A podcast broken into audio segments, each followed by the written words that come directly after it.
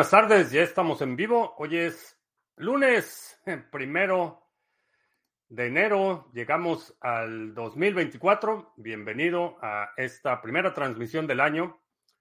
Si es la primera vez que nos visitas en este canal, hablamos de Bitcoin, criptomonedas, activos digitales, unos temas de política económica y geopolítica que afectan tu vida y tu patrimonio. Arrancamos el año con muchos planes, muchos proyectos. Estamos transmitiendo en vivo vía Facebook, Twitch, Twitter, Odyssey, en exclusiva para nuestros amigos de la banda Satochera en YouTube y también eh, ahora en Instagram. Llevamos un par de días transmitiendo ahí en Instagram y hemos tenido muy buena recepción. Eh, mucha gente uniéndose a, la comunidad. Eh, por cierto, tuvimos nuestro primer brindis de fin de año el sábado. Estuvo bastante bien, muy a gusto. Nos pasamos ahí un par de horas eh, platicando de proyectos, de ideas, de este, planes.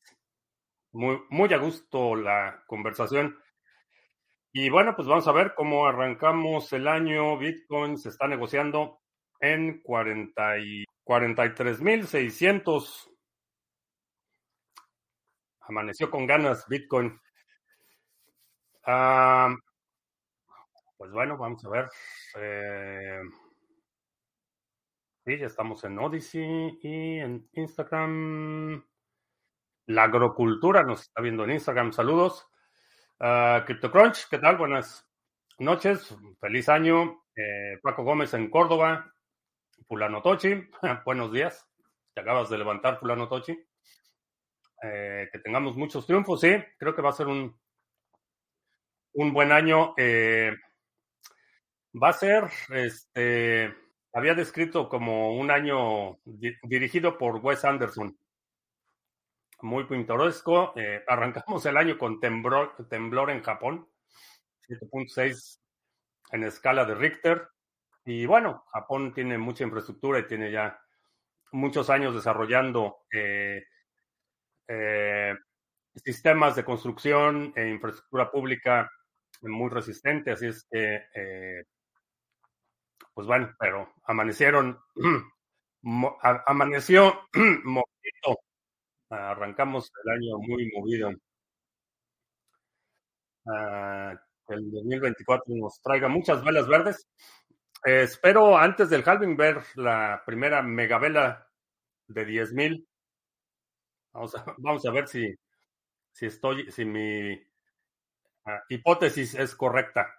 Pero antes del halving vamos a ver una vela de 10.000. Esa es mi hipótesis. Excousen, ¿qué tal? Uh, feliz año, Plus Sol.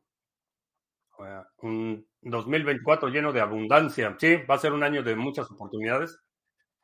Hay muchos planes, muchos proyectos. Eh, eh, para mí fue un cierre de año este, bastante intenso. Eh, logré materializar algunos proyectos. Eh, llegamos en tiempo y forma con el proyecto de Quell Keeper. Ya está. Eh, estamos afinando detalles para el lanzamiento en eh, Google Play Store como beta. Cerré por ahí un par de tratos. arrancamos 21M consultores. Ya tenemos clientes ya este, a partir de este año Will se integra de tiempo completo. Eh, eh, y bueno, pues eh, los proyectos de 21M, este, tenemos ahí el, el proyecto del marketplace para drones en El Salvador y bueno, pues hay un montón de cosas que va a ser, va a ser un año con mucha actividad, muchos proyectos y muchas oportunidades. Muchas oportunidades. Se puede escribir preguntas en el chat de YouTube. Eh, Criptovario, sí. Sí, sí, las puedes escribir y las veo aquí. El Yuyo, ¿qué tal? Buenas noches. Frank, eh, JR, saludos. Eh, Luis, saludos. Uh, que bajará hasta 10 mil. No, no, no. Una megavela verde quiere decir que va, eh, va a haber un movimiento en una vela de 10.000. Eh, La vela va a cerrar, abrir y a cerrar con 10 mil dólares de diferencia a la alza, una vela verde. Eh, Sandro Ortega, feliz 2024. Arrancamos con muchos, muchos ímpetus. Eh, me hubiera gustado poderme haberme tomado un par de días, pero pues no, no se pudo. Este.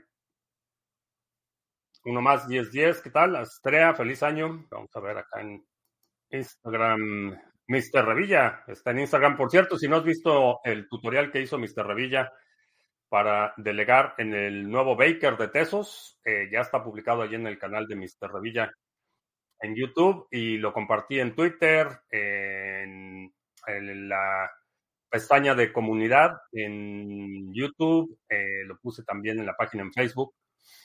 Eh, entonces, chécalo, chécalo eh, tutorial de cómo hacer tu delegación en el de pesos de.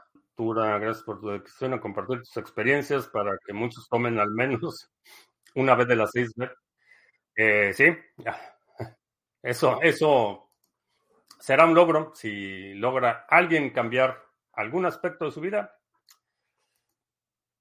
Será un logro. Uh, feliz año, que vengan muchos retos a superar. Sí, va a ser un año, va a haber mucho caos, eh, va a haber muchas oportunidades. Eh, estoy muy optimista por lo que va a suceder este año y los retos que vienen van a ser interesantes. Uh, la compra de la población del ETF para ti es un caso típico de compra el rumor, vende la noticia. Creo que no en este caso. Este, y la razón es porque quienes estamos en el sector tenemos una visión sesgada. Estamos enterados de qué es lo que está pasando y, y escuchamos noticias que si ya mandaron una enmienda a la solicitud y que ya hubo una reunión de BlackRock, pero eh, fondos de inversión, eh, asesores patrimoniales. La verdad es que dudo mucho que estén siguiendo lo que está pasando. O sea, creo que va a ser un eh, la aprobación cuando llegue, porque además creo que es inevitable. Este, ya está ahí el, la guillotina este, afilándose para la cabeza de Gary Gensler en el Congreso. Entonces, eh, creo que la aprobación es inevitable. Eh, hoy un congresista comparó eh, navegar la arbitrariedad de, de, la Comisión de Valores con Gary Gensler como ir en un campo minado con los ojos cerrados. Esa fue la comparación que hizo el congresista. Entonces creo que es inevitable, pero no creo que haya mucha gente siguiendo, siguiendo el tema. Entonces creo que va a ser motivo de titulares cuando la aprobación llegue y, y, va a haber un impulso inicial. Puede haber una corrección después del anuncio, pero no como venta de la noticia. Porque a diferencia de muchos otros ETFs y, y contratos futuros, etcétera, el ETF en spot hay una cantidad limitada de Bitcoin. No hay, no hay una cantidad ilimitada, no pueden comprar Bitcoin falso, este, no pueden crear Bitcoin de papel. Entonces, hasta donde sé, es la única instancia en la que el ETF está eh, un activo que tiene esta eh, escasez algorítmica no hay otro, no ha habido otro fenómeno igual. Entonces, esas son las razones creo que, que en, esta instancia en particular, esa máxima de compra el rumor y vende noticia, eh, de textos ya live. Eh, sí, de hecho el tutorial, el tutorial de Mr. Revilla eh, eh, hace la demostración de cómo hacer la delegación con un ledger. El Kili contando los días para el halving.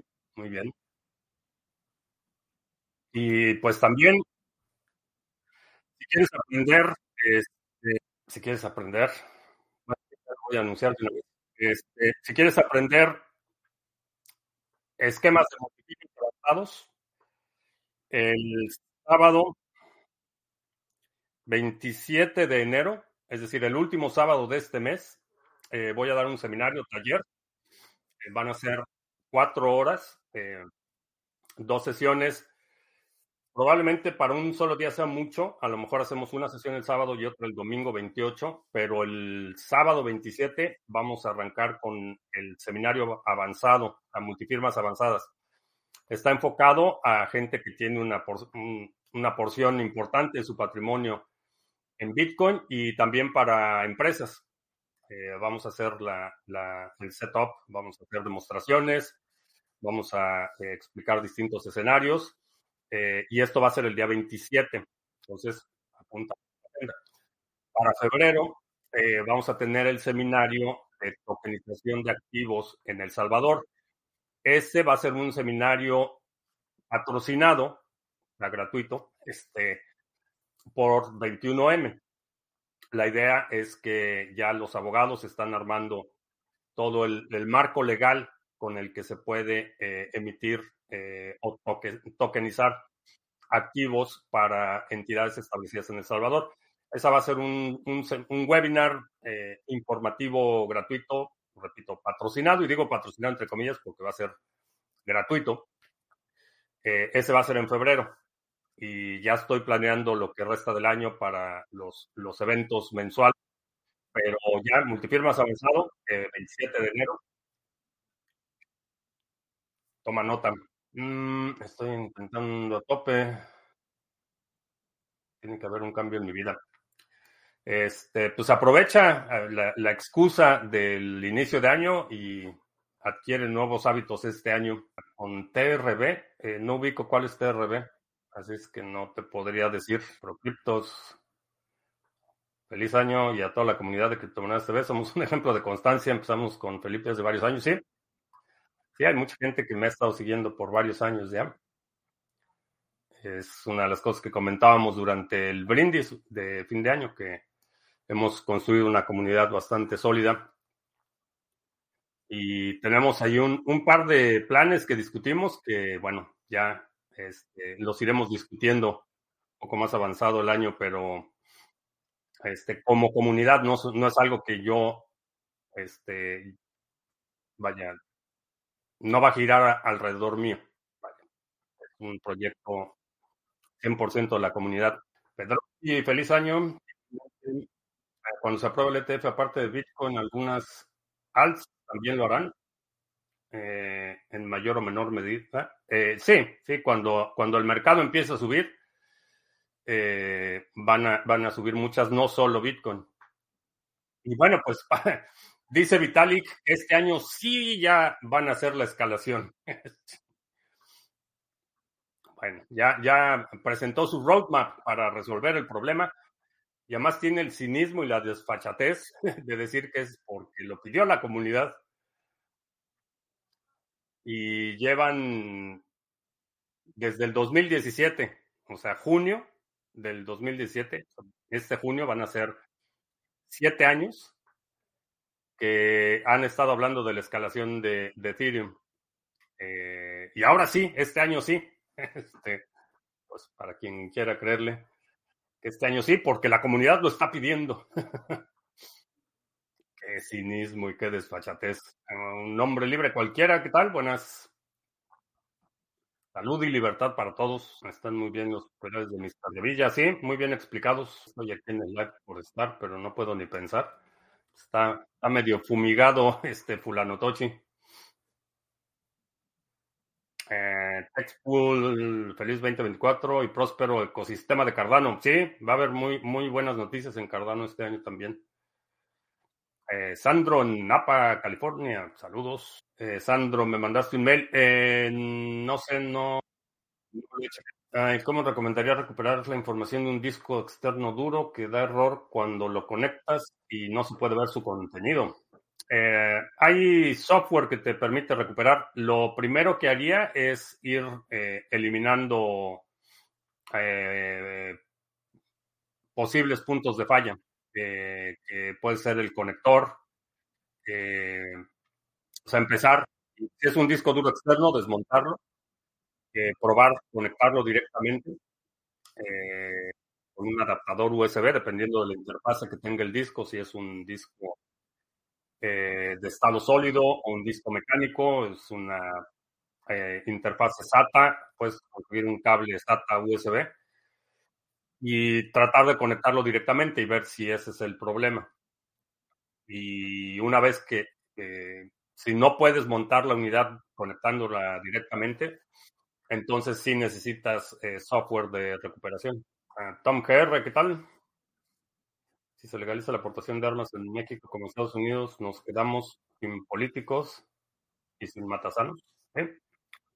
Creo que esa es una, una causa que merece la pena para la gente que está en México y, y alguien eh,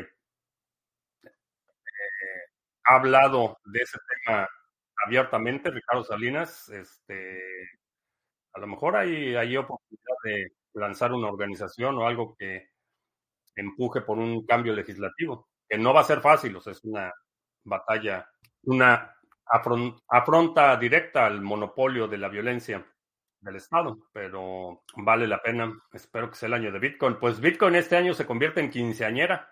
Este, cumple 15 años Bitcoin.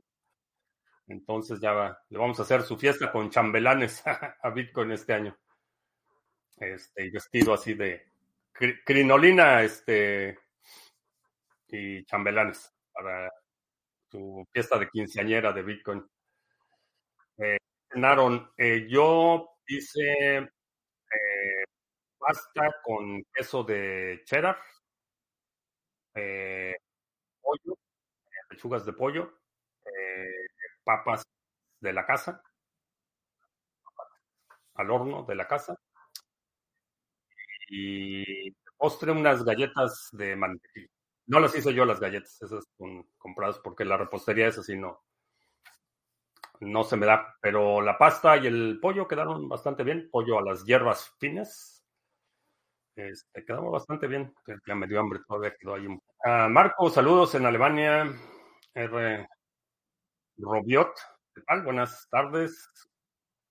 Espero que la gente se incline más por la red de Solana para no Ethereum más que nunca. Hay muchas alternativas. Hay muchas alternativas. Solana no sería mi primera opción, pero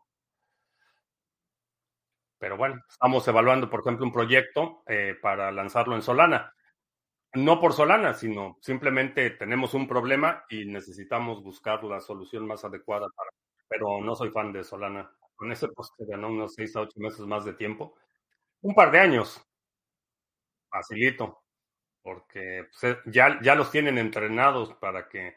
Ya está el roadmap, ya está el roadmap, entonces ya se puede seis meses más y, y, no dice nada y entonces en seis meses van a decir, ah, no, sí, ahora sí, en, eh, ahora para, para el, eh, el, verano y para el otoño y para el invierno y se van a pasar años que la gente compra por lo que veo. Ethereum es una chapuza de verdad. Eh, sí. Eh, del ecosistema DeFi de Solana. No sé eh, de Solana no sé, no, he investigado mucho sobre el ecosistema DeFi. Del ecosistema DeFi de Cardano, hice una presentación completa en, en Querétaro. Está ahí en, en, las grabaciones de todo el ecosistema de DeFi en Cardano. Y la verdad es que está bastante, bastante robusto. Se puso, pero hay muchos tokens interesantes. La cuestión es que cada vez va a haber menos y los proyectos que van a tomar tracción no van a ser en Ethereum y los que ya tienen una base de usuarios consolidada eh, van a empezar a migrar a otras redes. es lo que va a pasar. Por un 2024 armado. Eh, pues yo estoy haciendo. La, mi impresora está. Impresora de A ver si no me cierran el, el stream. Pero un pedazo de plástico. Sí, mi impresora 3D está que a todo lo que da. Armados hermanos. a lo mejor que ha hecho ha sido comparar una máquina de aire caliente. Ah, comprar una máquina de aire caliente. Eh, como una máquina de aire caliente. O sea, un calentador o, no entiendo. Ah, del director de Sound of Freedom dijo que se prepararían en México.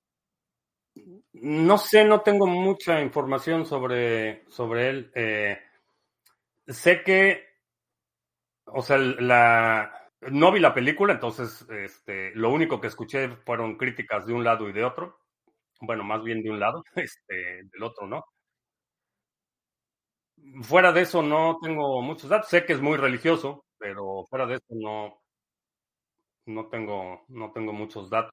Ah, muchas gracias, Will. Igualmente un abrazo. Ya, ya, este, como ya lo anunciaste el, en el brindis, ya ahorita únicamente que a partir de este mes ya te integras de tiempo completo a 21M Consultores. Ya, ya lo anuncié. Y ya también te embarqué para este, el seminario de tokenización de activos en febrero, si es que ya está publicado. Ah, para hacer repostería. Ah, una freidora. ¿O, o a eso te refieres con una máquina de aire caliente? El sábado entré al Zoom a las 9.30, eran las 6.30 este, en la mañana o no sé. Este, es a las 11 de la mañana, hora del centro de Estados Unidos, son las 6.30 de la tarde en España. Esa es la que me sé. En México es la misma hora, 11.30 de la mañana, pero no sé tú dónde estás. ¿Estás tres horas adelante? La costa del este está ahora adelante. ¿Dónde estás? ¿En Buenos Aires? ¿O dónde? Lástima, ya para el, próximo evento te, te, te, invitamos. Has montado algún vivero, pero lo quiero montar en un armario que tengo. Quiero usar para plantar María. Este, nunca he plantado María, entonces ahí sí no puedo decir mucho.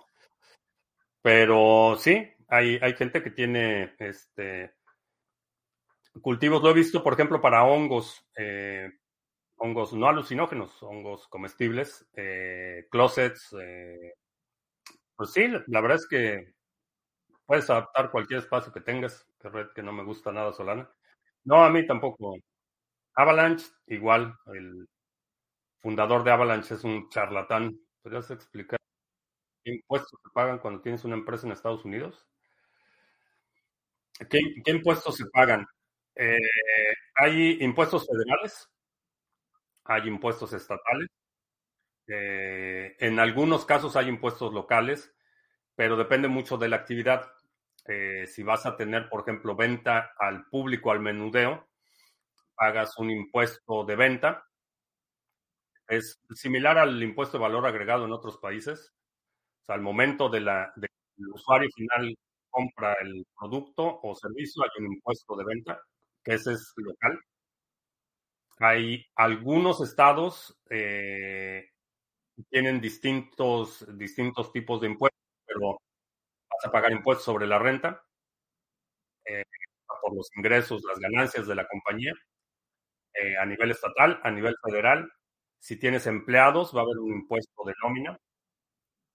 Y los demás impuestos, o sea, esos son los, digamos, más genéricos. Los demás impuestos van a depender mucho de la actividad. Eh, hay ciertos sectores que tienen impuestos especiales para eh, ciertas partes del proceso. Eh, si tienes, por ejemplo, oficinas o instalaciones propias, vas a tener que pagar impuestos de esa propiedad, impuesto predial de esa propiedad. Entonces ya, ya a partir de eso, después de eso ya empieza a variar muchísimo de, de una actividad a otra armado. Pues yo, yo, sí soy firme creyente que una, una sociedad armada es una sociedad civilizada. Se rumorea que Ripple y Lumen serán las criptomonedas aceptadas por el sistema financiero. Eso lo han estado diciendo desde el origen de Ripple. esa fue la, premisa bajo la que muchísima gente lo compró. Y te estamos hablando de hace que cinco años o más. Y es una fantasía esa idea de que los bancos te van a comprar tu Ripple a precio de oro es, una fantasía. No va a suceder. Los bancos pueden imprimir su propio dinero, no tienen ninguna necesidad de que la empresa Ripple controle el circulante. Eh, las pocas empresas que han probado la tecnología Ripple, entre comillas, no el token, sino la tecnología Ripple, nunca pasó a mayores. Entonces, este, eso, eso, eso ha sido la narra eso, esa, oh, ya no puedo hablar, esa ha sido la narrativa desde el inicio de Ripple. Es la, el, la criptomoneda de los bancos. Una tomadura de pelo. Ah, ¿Cómo será la participación del seminario del 1027? Este, voy a abrir el registro mañana. Hoy estaba trabajando en, este, la página de registro, pero tuve que tomar otra llamada y ya no pude terminar. Quería terminarlo antes de la transmisión, pero ya no lo pude terminar. Entonces, eh, digamos que se abre a la medianoche. A la medianoche de hoy abrimos el registro para el 27, entre una G17 y una G19. ¿Cuál me sugieres para llevar en el auto y muy eventualmente portar? Eh, la 19. Te recomendaría la 19. A menos que tengas o una cintura muy grande, o sea, si tienes mucho espacio, o si tienes manos eh, extremadamente grandes, eh, la 19 es la, sería la más recomendada. Y aunque la diferencia entre la 17 y la 19 en términos de pulgadas es como pulgada y media. En el cañón y en la cacha como tres cuartos de pulgada o algo así. Pero para portar sí se nota mucho la diferencia. Para mí, que por ejemplo no tengo así mucha circunferencia, sí se nota mucho la diferencia entre la 17 y la 19. Dicen que son malas para la salud de esas freidoras. Ah, pues no sé, he escuchado mucho mm, comentarios muy positivos de las freidoras de aire porque no usas aceite. Tengo entendido que es el aire caliente lo que produce, pero no tengo idea. Eh, casi no como comida frita tampoco, entonces el término freidora no me, este, no me anima demasiado. Calculé al revés, tenía que entrar a las 14.30. Ah, ok. Nosotros tenemos un máster de cultivo de cannabis y nos dedicamos a eso, entre otras cosas. Ah, pues CryptoCrunch, ahí chécalos porque ellos también están ahí en la zona de Barcelona. Entonces, checa ahí CryptoCrunch. FJC Arrieros, ¿qué tal? Buenas tardes. No tengo Ripple. Este, no. ¿Qué es eso del pumping. El pumping es un una eh, manipulación, es una estrategia o una serie de acciones conducentes a inflar artificialmente el precio de un activo. No se da solo en las criptomonedas, se da en muchísimos, muchísimos eh, sectores, se da el, es eh, inflar ah, artificialmente el precio. Eh, crear la ilusión de demanda para algo. El sector de eh, las obras de arte, por ejemplo, son expertos en, eso. The Ripple es una tomadura de pelos, pero ellos se empeñan a pesar de que Ripple sabe que es una corrupto moneda. Pues hay, gente que ha comprado la narrativa eh, y está no está dispuesta a aceptar que se equivocó y pues le sigue echando este, dinero bueno al malo. Esto es bastante malo para la salud. Sí, no, y aquí, aquí en esta zona, este, en la feria estatal de Texas, que nunca, digo, fui una vez o probablemente dos veces en el tiempo, los últimos 15 años. Fui una vez o dos, este, a la feria de Texas y en Dallas, eh, la feria estatal, y en muchas ferias estatales sucede lo mismo. Te das de cuenta que hay todo frito, y frito no es en una freidora de aire, es un caldero con aceite y todo frito y hacen este eh, sneakers, los chocolates, los barros de chocolate fritos, todo, todo lo que te puedas imaginar que puedan meter en una freidora, lo pegan, lo ponen este, harina y huevo y lo recubren y lo fríen. Helado, helado frito en uno de los años fue así como que la sensación. Este, no. No, en cuanto a aceites, eh, cocino únicamente con aceite de oliva y mantequilla. Ni siquiera margarina ni nada. O sea, mantequilla y, y aceite de oliva. Eh, tengo Debo tener por ahí una botella de aceite este, de, no sé si es de canola o de algo así, por si se ofrece, pero, También tengo aceite de coco, que ese casi no lo uso, pero, en no. Y cosas fritas, es un horno pequeño que aire que tiene eso de dañino. Este, no sé, no sé de las freidoras eléctricas, es un tema que no. Horno de aire creo que sería una mejor descripción. Alif, Uruguay, eh, recién entro a la transmisión, pues bienvenido. Qué bueno estás por acá. Feliz año. Tecuanotl nos está acompañando en Instagram y también eh, guion bajo, guion bajo Martins está en Instagram. Saludos. De oliva, mantequilla. Sí, verdad que no. Que sí, este año voy a hacer un directo cocinando. Este, pues ahora que descubrí que ya StreamYard te permite conectar varias cámaras simultáneamente, a lo mejor sí hacemos un, una edición especial en vivo cocinando. Se consume mucho aceite de oliva en Estados Unidos. Eh, es muy popular entre comunidades de migrantes. Eh, aquí, en general, utiliza el aceite de oliva únicamente como aderezo de ensaladas.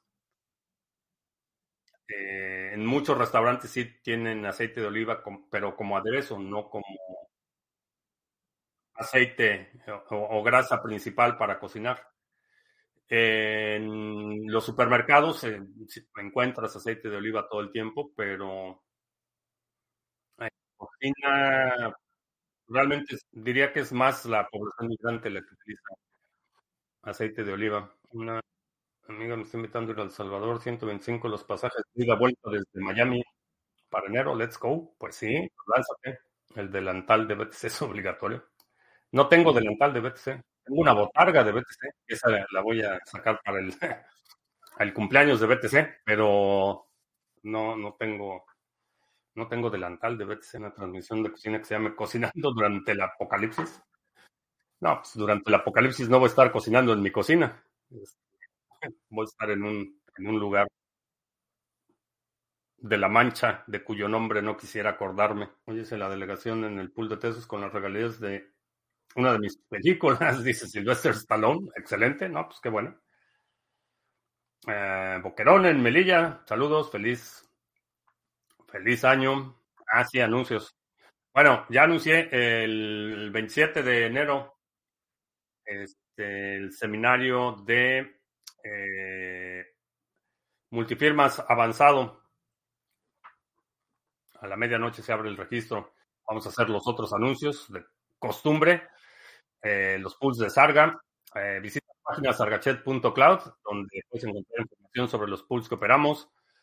Los dos mixers de NIM, el pool de Cardano, Waves, Harmony, eh, Ontology, el de Band también, y próximamente Baker de Tesos. Ya estamos trabajando ahí en la documentación y en la integración a la página, pero ya puedes empezar a delegar. Ya Mr. Revilla publicó el tutorial.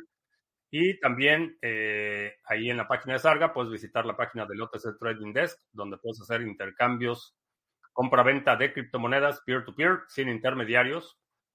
Y ya incluimos en la lista de activos soportados por el OTC Trading Desk OK Cash, porque eh, parece que había ahí una inquietud en términos de liquidez sobre OK Cash y ya está publicado ahí. Si quieres comprar o vender OK Cash, ya lo puedes hacer en el OTC Trading Desk.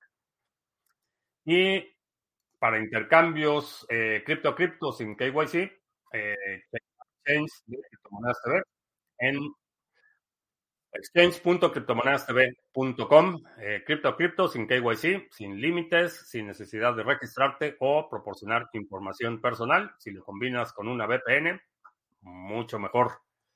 Chécalo en exchange.criptomonedastv.com. Y si todavía no tienes NIM y todavía no estás delegando en los mixers de Sarga, eh, nimswap.com, puedes comprar y también puedes bajar tus dosis de Lightning Network a eh, on-chain en nimswap.com. Eh, cooking the bunker. Este, pues sí, pero es que luego esas, todas las transmisiones electrónicas pueden ser interceptadas. Entonces, a lo mejor serían como despachos de, este, como lo hacía Bin Laden desde la cueva, una grabación en VHS y la mandamos por correo. Mandamos por correo los despachos desde la caverna. Uh, Glan DJ, ¿qué tal? Buenas tardes o noches, no sé dónde estés. Eh, Pablo Cajigas, 24, ¿qué tal? Nos están viendo ahí en Instagram. No, no soy chef, soy cocinero doméstico. ¿Se puede hacer algo de plata en el copy trading? Uh, sí se puede. Este, supongo que mientras, mientras mitigues tu riesgo, mientras mantengas la cordura y estés dispuesto a perder, eh, sí, sí se puede hacer algo de dinero, pero mitiga tu riesgo. Eh, Pablo, feliz año, igualmente. Saludos. Se revaloriza mucho el token Internet Computer. Eh, otro pump and dump, supongo. ¿Alguna vez cociné algo que no me pude comer? Eh, sí, sí. Eh, pues digo, se, se, quema el arroz o se, se, me olvida, este, se me olvida que ya le había puesto sal a algo, este, sí, a veces pasa. O queda muy excesivamente grasoso algo, a veces pasa. Eh, cada vez me pasa menos, pero mejor staking y menos estrés. Sí, mejor mejor staking y menos estrés. Eh, pero bueno, hay, hay gente que le gusta la adrenalina del trading y está bien. Mientras no, no te autoengañes y pretendas que te vas a jubilar haciendo trading o que te vas a, te vas a convertir en multimillonario y, y, y, así como convertiste este, 100 dólares en 500, vas a convertir 100 mil dólares este, en 500 mil, este, mientras no te autoengañes, va a ser buena actividad. Uh, en el Golfo Pérsico, irán retirando tropas de Siria. ¿Qué significará? Eh, pues que están batiéndose los tambores de guerra, eso es lo que significa se están reagrupando. Lo que has quemado ollas. Sí. Francis Toshi, saludos a todos. Que le encantó el brindis de fin de año. Sí, muy, muy agradable, muy buenas ideas, este, muy buenas aportaciones de la comunidad. Mi forma favorita de hacer carne. Este, la favorita es en el asador afuera. Este es, esa es la. El, el sellado al revés, si no me equivoco, es cuando lo horneas primero. Creo que lo horneas primero y lo, pones en la parrilla después o al revés. Lo pones en la parrilla un poquito y después en el horno, algo así. Este, no, no, no soy tan sofisticado. Eh, casi siempre la carne eh, le pongo sal y pimienta en ocasiones tengo ahí una mezcla de especias de, eh, que tiene habanero y chipotle. Otra que tiene mezquite y limón. Ocasionalmente utilizo esos, eh, esas combinaciones de especias, pero es básicamente este, la carne con sal y pimienta o con alguna de estas dos combinaciones de especias y a la parrilla cuando el tiempo lo permite. Y si la cocino aquí en la adentro eh, utilizo un una sartén de hierro colado sencillito. Eso que dijiste de internet computer. Yo he cogido ganancias. Hay proyectos que son que son manipulados y que se, se concibieron como una estafa y, y sí, hay gente que gana dinero, eso sí, pero eso no, no, no, no por eso dejan de ser estafa. Que tuviste suerte y, pudiste obtener algo de ganancias, no quiere decir que no sea una estafa o una tomadura de pelo. Primero al horno y después a la parrilla. Ah, ok. Sí, este, no, no lo, porque además la, la, la carne la, yo la como medium rare, o sea que realmente es nada más en el, en el aceite, o sea, en la parrilla muy caliente o en el sartén muy caliente. Y pues es la carne, giro de 45 grados, la volteas, giro de 45 grados y ya. y después la dejas reposar un poco. Mis recetas de cocina creo que son más complejas que mis estrategias de trading. No cocino con recetas. Este, casi todo me lo aviento hacia el a término medio casi muje. Exacto. Este, no cocino con, recetas, es así como que el, al aire. Eh, es una de las razones por las que no hago repostería, que es así, tiene que ser súper preciso y si, y si le pones el agua y el agua no está a la temperatura correcta, o si le pusiste primero el azúcar y después la mantequilla, o si le pones, este, si le pusiste la sal, pero no le pusiste, es la, la, la repostería sí es una ciencia exacta. Este, la cocina, no, generalmente veo que tengo enfrente, lo condimento, lo pruebo y si me gusta, así lo dejo y si le falta algo, pues he hecho algo, un buen pollo al horno con la salsa que prefieras, como una de mango. Hablando de salsas, este, ayer ya puse las primeras semillas de los chiles, los que son más, más picantes, que son los que se tardan más en germinar. Este, y fresas, eh, fue lo que puse ayer de semillas. Fresas salvajes, fresas alpinas. Este, pues aquí todavía tengo las, las semillas. Este, fresas alpinas. Este, variedad de chiles chinos, se llaman. Les llaman. Eh, chiltepín. Eh, y dos chiles más de... Esos son de aquí de la casa, con semillas ya de la temporada pasada. Uno se llama Buena Mulata, que es como el chile, es como chile de árbol, pero es morado. Ese, eh, el chile morado con la salsa de mango, buenísimo. O sea, hacer mango cortado, perdón, mango cortado en cuadritos, cebolla, eh, un poquito de jugo de limón, sal y el chile buena mulata y uh, queda buenísimo.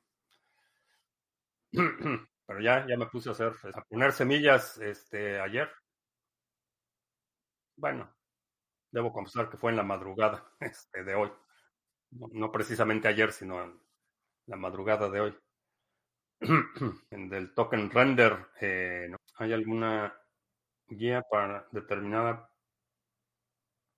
una guía de qué sembrar en determinado tiempo del año. Prácticamente allí prácticamente todas las semillas comerciales eh, tienen información en el paquete que te dice eh, cuándo vender, eh, cuándo vender, este, cuándo sembrarlo, cuánto tiempo se tarda en madurar la planta, eh, como referencia, eh, considerando tu ubicación geográfica, estarías en la zona, zona 9, que es la que corresponde al sur. A ver si, no, no se va a ver, está muy lampareado. Esa zona naranja que corresponde al sur de Texas, esa sería una, una zona, este, para empezar. Y en YouTube hay muchísimos eh, canales muy interesantes de jardinería, pero vamos a hacer una revisión rápida. Ahorita lo que puedes empezar a poner en charolas en el interior, porque todavía esperas heladas. Entonces, eh, brásicas, lo que es eh, col, coliflor, este, eh, kale, arúgula, eh, la mayoría de las lechugas, todas esas plantas son resistentes a heladas, entonces puedes empezar con eso. Y dependiendo de, qué tanto, pues, qué, tan, qué tan larga es la temporada en donde estás, que si ubico más o menos dónde estás, va a ser muy similar al sur de Texas. Entonces, vas a tener una temporada larga. Durante el verano es muy caliente, entonces hay ciertas variedades que durante el verano no van a producir nada. Pero hay un montón de canales de YouTube que te pueden ayudar. Y si ves los canales de YouTube, nada más considera eso, que estás al sur de Texas y que va a ser más o menos la misma zona de, de clima. Y un libro, hay un, hay muchos libros, no, no lo tengo aquí, pero en YouTube puedes encontrar M.I. Gardener, The Gardener's Scott, este, David the Good, son tres muy buenos canales. Se ha portado bien el cuñado estas navidades. Me acuerdo cuando me dijiste que eras ave nocturna. Eso yo diría Batman para que no lo descubrieran. No, sí, estaba altas horas de la noche sembrando, sembrando este, mis fresas. Lo que pasa es que el año, el año pasado me tardé mucho con las fresas.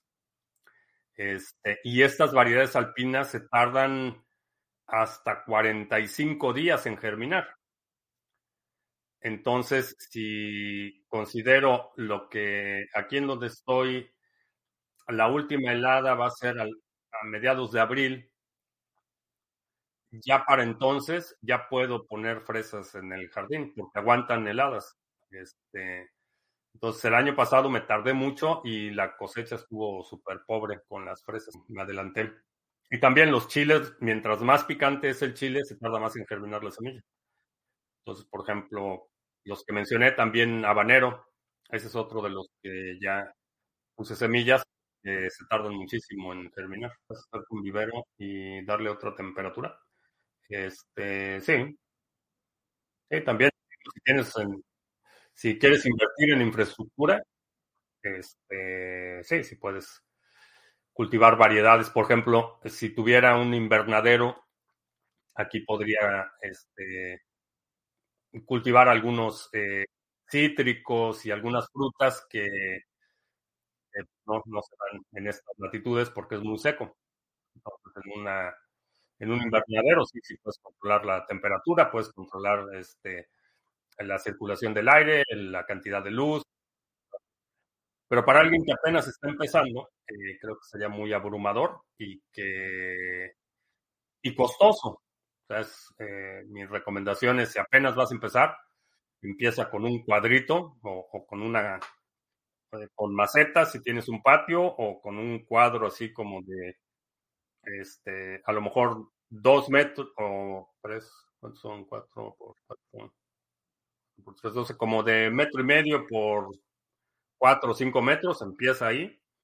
Y este, y en la medida que vas desarrollando la habilidad, entonces pues ya empiezas a crecer tú. Porque este, esa es la forma más barata de hacerlo. Uh, ¿Crees que los bienes raíces se disparan en Argentina como en El Salvador? No tanto, pero sí. Eh, obviamente en El Salvador, pues simplemente por la extensión territorial es mucho más, es mucho más escaso. Los bienes raíces son más escasos en El Salvador. Eh, Argentina pues, está, digo, fuera de, de, tres o cuatro ciudades, el resto de Argentina pues tiene súper baja densidad de población. Entonces en, en centros urbanos eh, de alta densidad sí se van a disparar muchos precios. Bueno, no mucho, pero sí se van a, van a subir. Un chile súper exótico y caro. Uh, ya nos cortaron ahí la transmisión en Instagram. Ya no me despedí. Pues bueno. Ontology sí que festejó el año nuevo con una vela alcista del 50% en gráfico diario.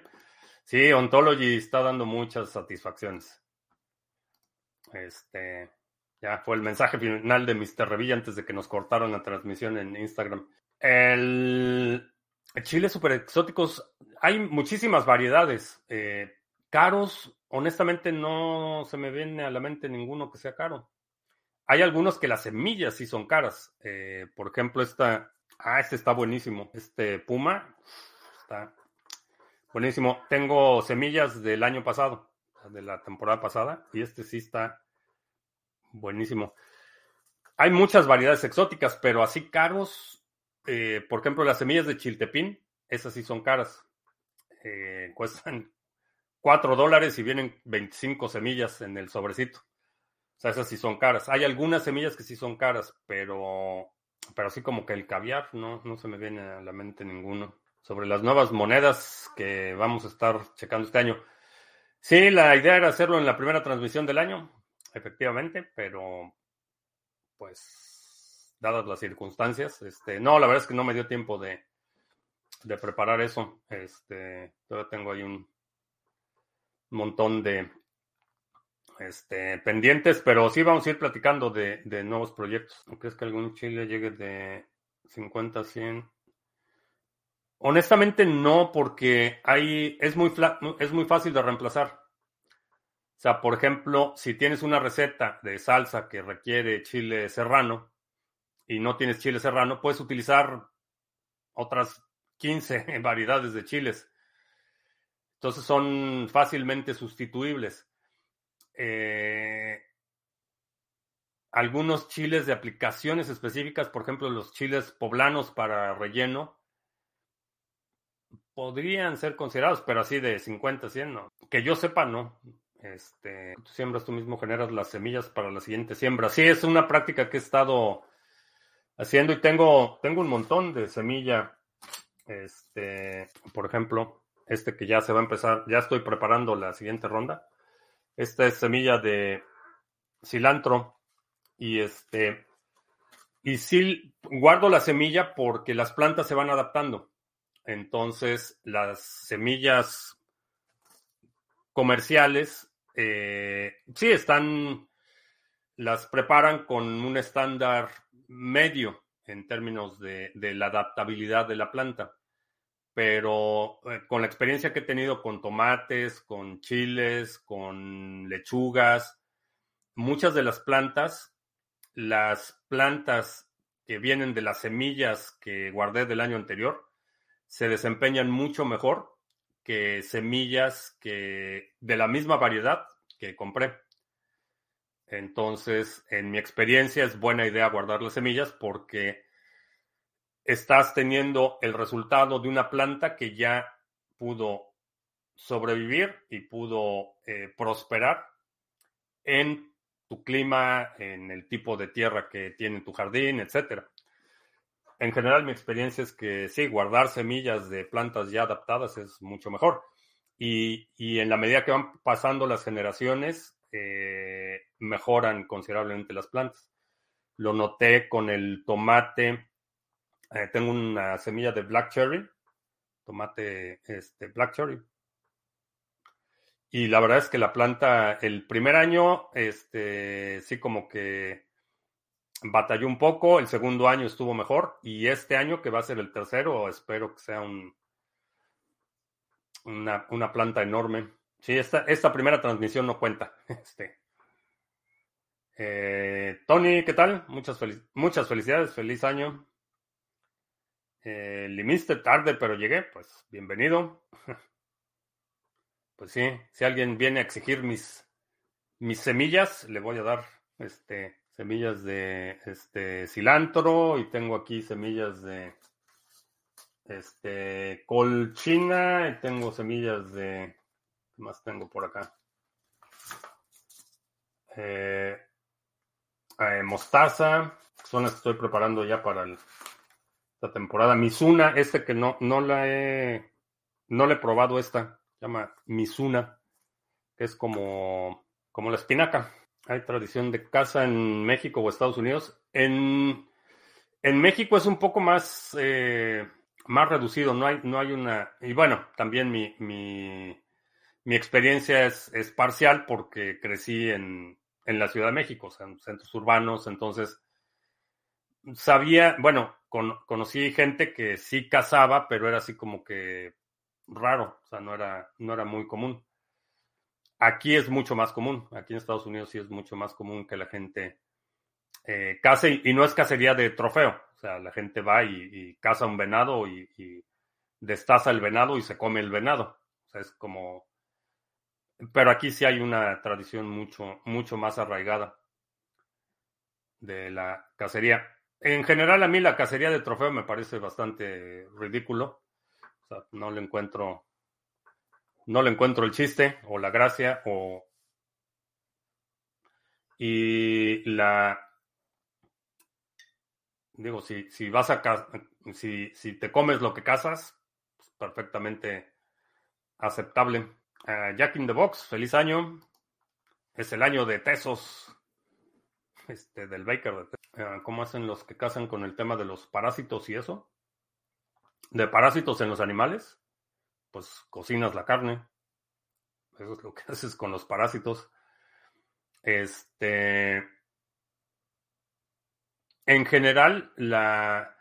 digo, de las especies más populares de cacería en esta zona son eh, venado de cola blanca y cerdo salvaje. Eh, así de, de este, animales un poco más grandes. Muchísima cacería de patos, de este, guajolotes, codornices y otras, otras variedades, otras aves, pero diría principalmente venado y cerdo salvaje es un, bueno, es una plaga, es un problema este, de control de, de plagas eh, con los parásitos de los políticos ahí, como le haces? Pues, pues bueno, lo que hay que hacer es lo que está haciendo mi ley, este, eso es lo que hay que hacer, cortarles, cortarles la cuerda. Ya tenemos más de 43 mil en delegaciones. O sea, ya se va a saturar el Baker. Apenas no lo hemos ni anunciado. Bueno, no lo hemos ni puesto en la página y ya se va a saturar el Baker. Pero cerdos o jabalís. Del cerdo salvaje, es que depende muchísimo, porque hay, hay gente que, este, bueno, primero, si, si tienes sospecha de que el cerdo tiene triquinosis, pues no te lo comes, o sea, de entrada. También hay mucha gente que utiliza únicamente el lomo eh, del cerdo salvaje, o sea, los, los cazan les quitan el lomo y lo demás eh, lo utilizan para eh, comida de animales. O sea, los procesan, los destazan, los muelen y, lo utilizan para alimento de, animales. Ah, Mercedes, ¿qué tal? Saludos, feliz año. Tienen pelos, son jabalís. Eh, no, no, no solo jabalís. Aquí hay una mezcla, este, de jabalís este, que fueron introducidos para caza recreativa que se mezclaron con cerdos europeos. Entonces no son, no son realmente jabalís, sino que son una mezcla. Entonces son, haz de cuenta, del tamaño de un cerdo europeo. Estamos hablando de este, 200 kilos con pelo, este, pero es cerdo, no es, no es jabalí. Este, que es realmente aquí es un problema serio, destruyen millones y millones de hectáreas al año, eh, ecosistemas, y son una plaga porque se comen, o sea, no solo, no solo destruyen las raíces de las plantas, sino que destruyen nidos, destruyen hábitat de muchas otras especies y realmente no hay un, no tienen un depredador este, que mantenga esas poblaciones eh, bajo control. Entonces, pues hay que, hay que eliminarlos. Y aquí, a diferencia de cualquier otro animal de caza, este, son considerados plaga. Entonces tú le puedes disparar a un jabalí, a un cerdo de estos salvajes en cualquier momento, en cualquier lugar, no necesitas permiso, no tienes límites. Y si puedes este, matar 20 este, y ponerlos en tu camioneta de un jalón, solamente quedan 25 mil para saturar el Baker. Ups, este. Ups. Bueno, pues ya el miércoles platicaremos a ver qué vamos a hacer. Y todo el mundo hay varios animales como los conejos en Australia. Sí, son, son especies invasoras. ¿Cuánto pagan por matar un cerdo salvaje en Texas? Eh, no te pagan por ser, bueno, dependiendo. Este, hay gente que se dedica a eso, hay mucha gente que se dedica a eso. Algunos los atrapan y los llevan a reservas donde después llegan otros a cazar. Eso, ese es uno. Y para eso sí necesitas un permiso. Para atraparlos y transportarlos vivos, eh, sí necesitas un permiso. Pero para matarlos, pues es. Vas allí con el del rancho y le dices, pues te ayudo a eliminar a los cerdos y pues ya te arreglas ahí y te dice, a lo mejor te pago X cantidad por cerdo o por, por día o como sea, y pues tú ya vas ahí y le, este, haces la limpia de cerdos. Eh, si te contrata un particular, pues es lo que, lo que acuerdes con él. Eh, hay plantas procesadoras que te pagan por kilo. O sea, vas con el ranchero, este, matas el cerdo, lo subes a tu tráiler o tu remolque o camioneta, lo llevas a esta planta y ahí te pagan por kilo, bueno, por libra aquí pagan por libra. Entonces pesan todo lo que llevas y te pagan por libra. Suena interesante hasta que llegas al punto que después de, dispararle al cerdo, tienes que ir a donde estaba el cerdo y sacarlo, este, cargarlo hasta donde estés o, llevar tu coche hasta donde esté el cerdo y subirlo. O sea, la parte de qué pasa después de que le disparas es la, la parte más fea. Podría trabajar y disparar o no me cogerían. No, pues si tú tienes permiso de, si vas a un rancho y tú tienes permiso del dueño, nadie, nadie dice nada. Debería haber una, un estímulo en el Estado para promover la eliminación. No hay estímulo, que yo sepa, no hay estímulo del Estado, pero no se necesita. Este, no se necesita estímulo del Estado. Si tú tienes un, un rancho eh, ganadero y tienes este, vacas lecheras y los cerdos están comiendo la comida de tus vacas lecheras, pues no necesitas mucho incentivo del gobierno. Tienes un incentivo económico para erradicarlos o controlarlos. Lo mismo si siembras este maíz o si siembras sorgo o cualquier cosa que siembres, alfalfa, tienes el incentivo de que de, erradicarlos y controlarlos. Entonces no, no necesitas un programa del gobierno que te pague por cerdo. Los, los dueños de la tierra, este, vaya, ya hasta campos de golf, por ejemplo. Este, campos de golf que están teniendo problemas que los cerdos van y destruyen. No necesitan un incentivo del gobierno, lo que necesitan es alguien que vaya ahí, que esté dispuesto a, este, a despachar a los cerdos y después subirlos a un remolque y este, y llevárselos para cargar a los cerdos o animales después de la casa. Lo que pasa es que no son, son animales enormes. O sea, un, uno, un adulto, un cerdo adulto, estás hablando que puede llegar a pesar hasta 200, 250 kilos. Este, entonces, es un dron para levantar 250 kilos.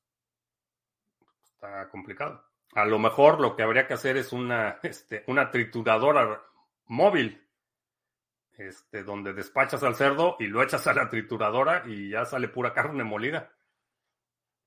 Esa creo que sería más, más viable y ya lo llevas en, en tambos. Siquiera Baba Yaga podría con un animalón de esos. Sí, no, está, está. Nada más no sé, no creo que fuera económicamente viable. Este, o sea, imagínate la cantidad de energía que necesitas simplemente para levantarlo. O sea, no, no estamos hablando de volarlo 30 metros de altura, simplemente para levantarlo del piso y moverlo horizontalmente a una altura de metro y medio, pues necesitas un montón de energía. Entonces, este, malacates, este, y pues así como hacen con los árboles, que cortan los árboles y tienen ahí una trituradora que ponen las ramas y salen pedacitos de árbol, este, pues a lo mejor una así, pero para hacerlos. Eh, como los atuneros, estos, los atuneros procesan y enlatan todo en el barco, pues a lo mejor un, una, un remolque de un contenedor de tráiler adaptado para procesar y este y convertir el cerdo en pulpa de cerdo en bolsita. Ya no me den ideas, ya no me den ideas, ya vámonos, ya porque ya no me den ideas. Eh, me parecen hamburguesas. No sé, muchos. Depende mucho de la zona. Este, en algunas zonas sí es, eh, sobre todo los, los pequeños, los lechones, eso sí los puedes consumir sin problema. Los, los adultos sí tendría un poco más de reservas. Los lechones no, no habría tanto problema. Porque además son, o sea, son, son animales salvajes, no son este, domésticos. Entonces, son puro músculo y es músculo muy denso. Entonces es carne muy, bastante, bastante dura, la carne del cerdo adulto. Por eso utilizan nada más el lomo. Eh, pero un lechoncillo, eso sí, en Alemania te vienen y te despedazan al animal. Pues fíjate, una meme coin para acabar con los cerdos invasores de Texas. NFT minteado por muerte de cerdo salvaje. No es una mala idea. Cazadores con su app que registra el timestamp, le toman la foto al cerdo y eso lo convierten en un NFT, NFT y lo pueden vender. Es una mala idea. Me encanta el cerdo, pero ver los videos de cerditos en Instagram me da cierta culpa. Sí, en alguna, en algún momento la doña mis quincenas, este, entre broma y broma dijo que íbamos a comprar un cerdito. Este, que íbamos a tener un cerdito de mascota.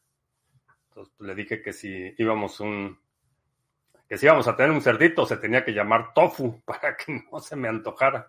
Para que no me lo coma, se tiene que llamar tofu. Y ahí sí no lo voy a tocar. Armand Hodul, ¿qué tal? Pues ya, vámonos.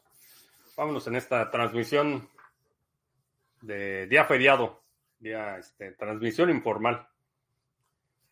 Eh, te recuerdo que estamos en vivo lunes, miércoles y viernes, 2 de la tarde, martes y jueves, 7 de la noche. Si no te has suscrito al canal, suscríbete, dale like, share, todo eso. Eh, y creo que ya. Bueno, a la medianoche abrimos el registro para el seminario eh, seminario de multifirmas avanzadas. Y creo que ya. Por mi parte es todo. Gracias. Y hasta la próxima.